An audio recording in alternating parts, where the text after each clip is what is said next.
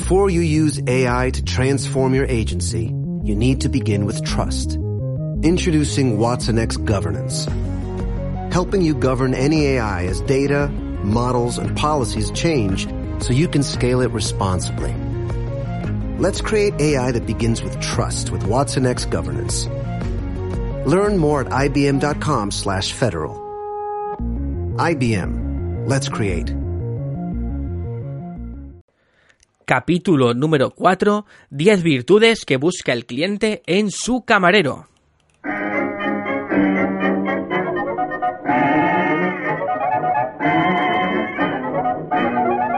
Muy buenos días, buenas tardes, buenas noches, soy Tito Ruiz y este es mi capítulo número 4. Bienvenido a Academia de Formación y Reciclaje para Camareros, el podcast, el primer podcast dedicado únicamente a la capacitación del personal del área de sala. boy was a boy who could play, you bet. Sí, señores, el primer podcast, el podcast pionero en sensible a cualquier nueva tendencia que tenga que ver con este sector. Y con este programa te quiero ayudar a formarte en el bonito mundo de la hostelería, la restauración, la sala, la barra, como quieras llamarlo, porque en definitiva esto es formación para camareros. Y me da igual si eres o quieres ser metre, jefe de sala o sumiller, porque aquí hay sitio y cabida para todos. Y si estás escuchando esto es porque algún interés tienes en este podcast o tus inquietudes te han traído hasta aquí. Y por si es la primera vez que me escuchas, te recomiendo que te des un paseo por los anteriores episodios para familiarizarte con los objetivos de este podcast. Pero aún así, me presento. Empecé bien joven como camarero y a lo largo de estos últimos 17 años he ido ejerciendo en distintas facetas y rangos de la profesión, estando cómodo y bien posicionado en una zona de confort de la que no quería salir. Pero también he sufrido etapas duras, como digo siempre, hasta notar que tocaba fondo. He pasado por muchas y muy distintas fases, pero la experiencia me dice una cosa, la que te quiero transmitir, y es que como profesionales tenemos que diferenciarnos del resto. ¿Y esa diferenciación dónde está? La formación. Y si tú pones de tu parte, juntos llegaremos lejos. Bien, pues dicho esto, vamos a empezar con el tema del cual me gustaría concienciarte hoy, y es que aprendamos a escuchar al cliente. Es cierto que en ocasiones dudamos de la frase aquella de el cliente siempre tiene la razón. A mí me pasa, cierto. Pero esta es la prioridad. Partiremos de esa base tiene razón, y mi experiencia me ha llevado a entender que hay unos puntos básicos los cuales bien ejecutados lograrás un servicio de 10 y tus propinas mejorarán. Te pido que tomes nota. Porque como te decía, vamos a hablar de las virtudes que busca el cliente en su camarero. Vamos a hacerlo por puntos, ¿bien? Punto número uno le he titulado que no se le haga esperar. Al cliente no le gusta que se le haga esperar, señores. Desde la recepción hasta que se sienta en su mesa, desde el aperitivo hasta que le tomas comanda, ni entre platos, ni mucho menos cuando pide la cuenta. El ritmo de servicio es muy importante en un restaurante. Sabemos que los tiempos están medidos, cualquier profesional lo sabe. No hay excusa para demorarse 20 minutos en acomodarle la mesa o 10 en aparecer con el datáfono una vez que le has llevado la cuenta. Si eso sucede es que algo no funciona. Otra cosa es el tiempo que transcurre entre plato y plato. Ahí entra en juego la cocina. Y el fallo ya no es solo del personal de sala. Entran otros factores en juego. Pero en cualquier caso, siempre hay soluciones. Y eso es lo que espera el cliente. Soluciones y no excusas. El punto número dos le he titulado que sepamos cuándo no debemos interrumpir. Una cosa que no le gusta nada al cliente, sobre todo cuando tiene reuniones, es que interrumpamos. Este tema es complejo y delicado de entender para ciertas mentes cuadriculadas, pero es muy de sentido común. Se sienta el cliente en la mesa, vamos a poner este caso. Bien, comienzan a charlar con esa amiga o amigos que hacen meses que no se ven. Están ansiosos por contarse cosas. Pero no, llega el camarero a preguntar si quieren agua. Vale, a los dos minutos otro diferente les ofrece un aperitivo, una copa de champán. Ok, aún no ha podido retomar la conversación cuando aparece el metre con la carta. Suma y sigue, están comentando el menú y llega el sumiller para recomendarles el vino. Se les acumula el trabajo y en esto un camarero armado con una bandeja de panes le pregunta qué variedad quieren. ¿Qué crees que pensarán? ¿Esto qué es? ¿Un restaurante o un concurso de interrupciones? Han pasado diez minutos y les han interrumpido infinidad de veces y aún no han podido contarse nada. Señor oyente, querido compañero, si el ritmo continúa igual durante toda la comida, con interrupciones continuas para explicar los platos, servir el vino, etcétera, pensarán, y con razón, que la próxima vez quedan a comer en casa. El tema es mucho más grave si se trata de una comida de negocios, con cosas importantes que discutir, o una velada romántica. El buen servicio no es el que más se luce, sino el que mejor se adapta. Así que toma nota. 3. Le he titulado que seas cómplice en situaciones comprometidas. Apunta, lo último que necesita un cliente en una situación comprometida es que el personal de sala ponga en evidencia su falta de conocimiento en protocolo. Estas cosas pasan. Cuando se encuentra en esa situación necesita a alguien que cubra sus espaldas y que le arrope.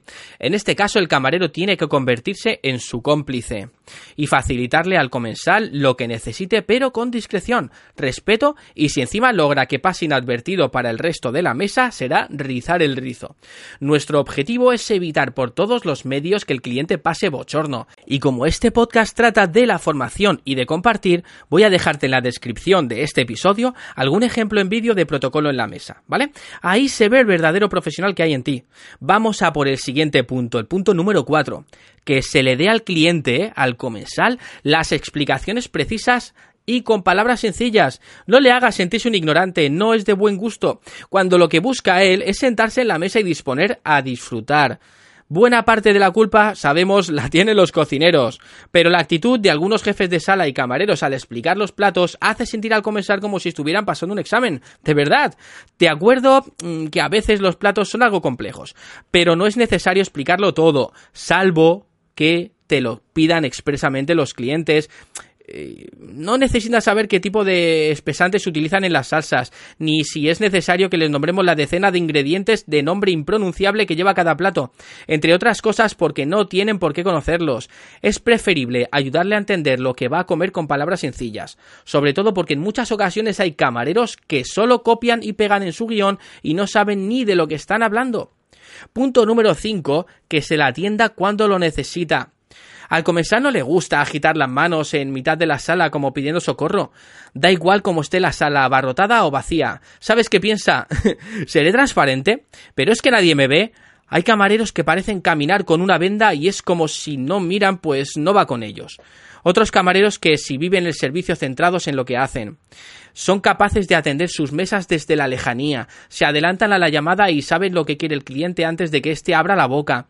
Esta segunda clase de camareros solo que busca una persona que visita tu restaurante y así sentirse bien atendidos. Buscan que les mimen. Seguimos y continuamos con el punto número 6 el exceso de confianza. Hay clientes que no le gustan, el cliente no es tu colega. Las palmaditas en el hombro, explicar los platos apoyado en la mesa, el tuteo excesivo, la informalidad, señores, tiene un límite. Y ese límite es lo que yo llamo perímetro de seguridad, una distancia imaginaria, o no tanto, que el profesional no debe rebasar, para permitir de esta forma que el comensal disfrute de su propio espacio. Se trata de ser cordial y simpático, pero sin dejar de ser educado. La cortesía marca las reglas. Punto número 7. Toma nota que esta es muy típica, que no elijamos por ello. Esto pasa sobre todo con algunos camareros que siempre están dispuestos a vender el plato que más les gusta a ellos o que más le conviene, y no el que los clientes desean.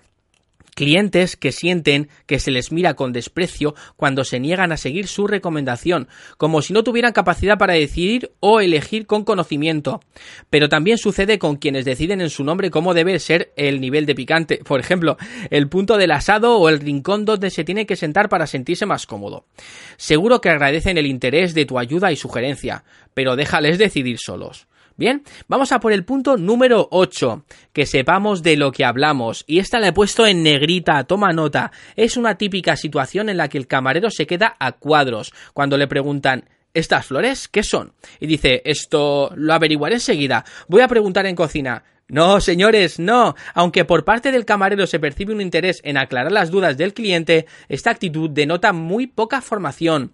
El camarero debe obligarse a sí mismo a conocer todo y cuánto está sirviendo a sus clientes, desde el típico pan a la variedad de café, pasando por el agua, la sal o la flor más diminuta que aparezca en su comida. Hay clientes que preguntan hasta de qué material está hecho el plato. ¿Vale?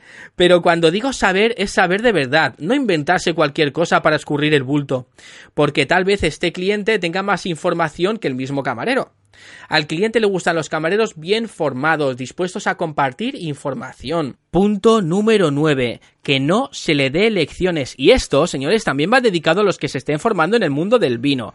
Nuestros clientes no necesitan tener un máster en vinos, solo que se les aconseje el más apropiado para el menú que ha elegido, de acuerdo a su presupuesto. Esto es importantísimo. Tampoco quiere un manual de instrucciones para comer los platos, ni un curso de cocina express. Aunque muchos cocineros se empeñen en convertir a los equipos de sala en inesperados profesores, es cierto que los restaurantes se puede aprender mucho. Pero no todos los clientes están dispuestos. A veces solo quieren pasarlo bien, reír, disfrutar, no que les cuenten cómo se cultiva las ocho variedades de uva que componen un cupat de vino que han elegido. La próxima vez pedirán un monovarietal ni las diferentes técnicas de asado que han utilizado en horno de última generación que usan los mejores cocineros del mundo. Eso queda reservado para los restaurantes de alta cocina. Y si el cliente tiene inquietudes, preguntará. En ese caso, si está interesado, sí que hay que contestar. Bien, vamos a por el punto número 10. No demostremos favoritismos. Un clásico, un típico en que entra en conflicto con otras mesas. No demostremos favoritismos, señores. Ponte en situación imagina esta escena.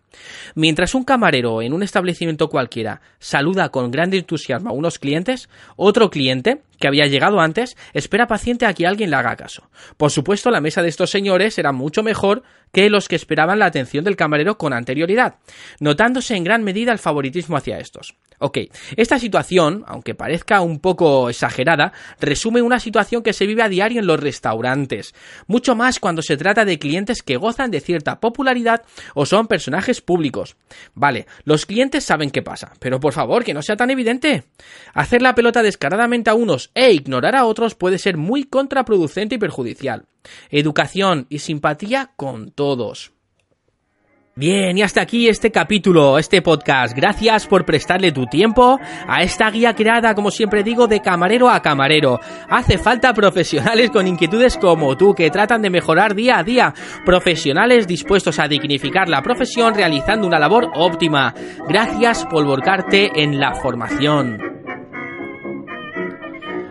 Por mi parte decir que me puedes encontrar, ya sabes, en cualquiera de mis plataformas y redes sociales. Solo busca Tito Ruiz y me encontrarás. Tengo una gran comunidad y estaría encantado de que fueras parte de ella. Si tienes dudas o necesitas resolver cualquier cuestión relacionada con nuestra profesión, no lo dudes y ponte en contacto conmigo. Sería un placer ayudarte. Dicho esto, hasta el siguiente capítulo. Pero como siempre, te solicito un minutito de tu tiempo para una reseña en iTunes, una valoración de 5 tanto en como en porque si no es por ti, por vosotros, los oyentes y seguidores, esto no sería lo mismo, no sería ni la mitad, en fin, que no sería nada. Hasta la próxima.